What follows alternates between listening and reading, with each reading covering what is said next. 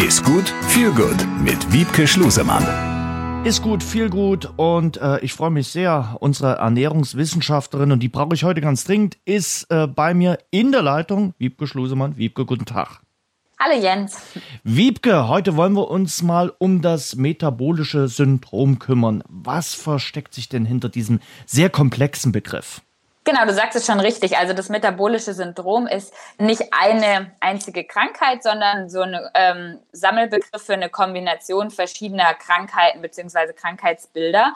Und ähm, darunter fasst man unter anderem Übergewicht, also Adipositas, einen ähm, gestörten Fett- und Cholesterinhaushalt, einen ähm, diagnostizierten Bluthochdruck und ähm, einen krankhaft erhöhten Blutzuckerspiegel, dadurch, dass ähm, die Insulinwirkung nicht mehr richtig funktioniert. Also eine Kombination aus ähm, verschiedenen Volkskrankheiten.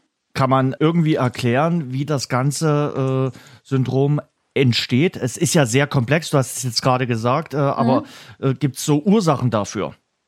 Ja, also äh, die Hauptursache dafür ist äh, heutzutage die unsere Wohlstandsgesellschaft ähm, im Überfluss, was Nahrungsmittelangebote angeht, was Fastfood angeht, was die Bereitschaft angeht, sich Zeit zu nehmen zum Essen und selber Essen zuzubereiten und das Ganze in Kombination mit Bewegungsmangel, der heute weit verbreitet ist quer durch die Bevölkerung. Und das zusammen ergibt einen Energieüberschuss und damit eben die ganzen Volksleiden. Kann man irgendwie sagen, wie man das Ganze behandeln kann, was man äh, machen kann, wenn man unter dem metabolischen äh, Syndrom leidet? Ja, ein Problem ist vor allem, dass es ähm, häufig ähm, erst zu spät diagnostiziert wird. Das heißt, die Folge des metabolischen Syndroms sind Gefäßerkrankungen. Das heißt, es kommt zu Ablagerungen in den Gefäßen. Es kommt schlussendlich zu Herz-Kreislauf-Erkrankungen. Das heißt Schlaganfall, Herzinfarkt.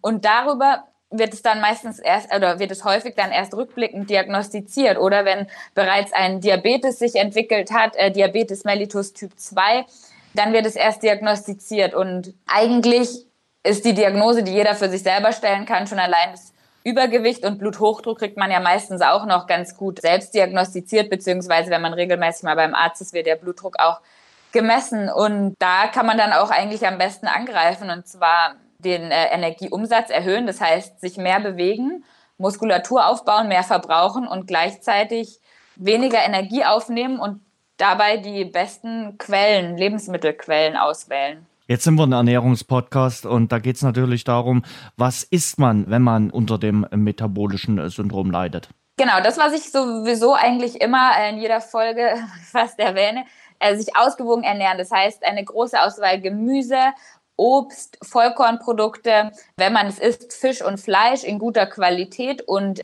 nicht so häufig, also in, in Maßen, Milchprodukte, Eier. Also einfach natürliche Lebensmittel, möglichst unverarbeitet und dann am besten nur so äh, so lange bis man satt ist. Also gerade wenn man schon in, einem fortgeschrittenen Stadium des Übergewichts ist, hat man häufig dieses Hungersättigungsgefühl nicht mehr. Wenn man das schafft, wieder zurückzuerlangen und dann wirklich nur zu essen, wenn man hungrig ist und bis man satt ist und sich gleichzeitig dann noch mehr bewegt und äh, Muskulatur aufbaut, dann tut man schon das Beste, was man eigentlich machen kann dagegen. Gibt's was, wo du sagst, äh, das dann bitte eher nicht essen?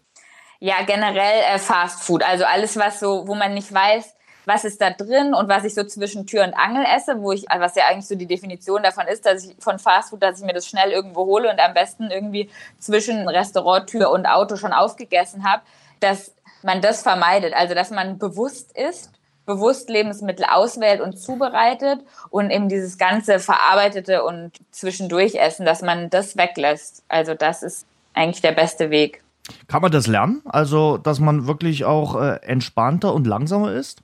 Ja, also das ist, ich denke, der eine oder andere kann es für sich selber lernen. Es gibt vielleicht welche, die da eher eine Beratung brauchen oder in, in Ernährungsberatung gehen sollten und dort dann gemeinsam vielleicht auch mit dem Ernährungsberater Essen zubereitet und dann auch zusammen isst. Häufiger fällt es einem auch leichter in Gesellschaft langsamer zu essen, weil man zwischendurch eben auch mal Redepausen macht. Wenn man alleine isst, neigt man dazu, ja, das einfach so sich reinzuschlingen. Und vielleicht findet man ja auch, vielleicht betrifft es eine ganze Familie oder, oder einen Freund oder eine Freundin und man kann sich zusammenschließen und dann auch gegenseitig mal erinnern, so leg doch mal das Besteck weg, so dass man sich da einfach mal ein bisschen gegenseitig unterstützt. Mir und wird- zusammen kocht oder Ja, so zum ja. Beispiel. Mir wird auch häufig vorgeworfen, aber ich merke, das ist so eine Berufskrankheit, wenn man so im Journalismus tätig ist, dass einem dann immer wieder gesagt wird, du schlingst, äh, weil Mhm. man doch natürlich im Stress ist und äh, ja, manchmal schon der nächste Termin vor der Tür steht. Sollte man eine Stoppuhr nehmen oder was rätst du da einem? Ja, gute, äh, gute Frage. Also vielleicht, äh, wenn man am Büroarbeitsplatz ist, dass man sich irgendwo so ein, weiß nicht, so ein Post-it oder sowas hinklickt, Mhm. einfach, dass man sich das bewusst macht. Das hilft meistens schon. Man braucht mal äh, jetzt gar nicht unbedingt eine Stoppuhr, sondern einfach, dass man sich das bewusst macht. Jetzt nehme ich mir gezielt diese zehn Minuten, um zu essen. Das ist, glaube ich, schon der erste große Schritt. Also, dass man bewusst ist und sich bewusst Zeit nimmt und es dann aber vielleicht auch so ein bisschen plant, dass man schon, wenn man Termine macht, sich einplant, okay, ich muss irgendwo zwischendurch auch essen. Es gibt sicher immer Tage und Terminpläne, wo das nicht funktioniert, aber ähm, prinzipiell sollte man sich das mit einplanen, dass man Pausen macht. Danke, Wiebke. Wir haben uns heute um äh, die ernährungsbedingten Erkrankungen und da speziell um das metabolische Syndrom gekümmert. Danke dir. Besser essen, besser genießen, besser leben. Ist gut mit Wiebke Schlusemann.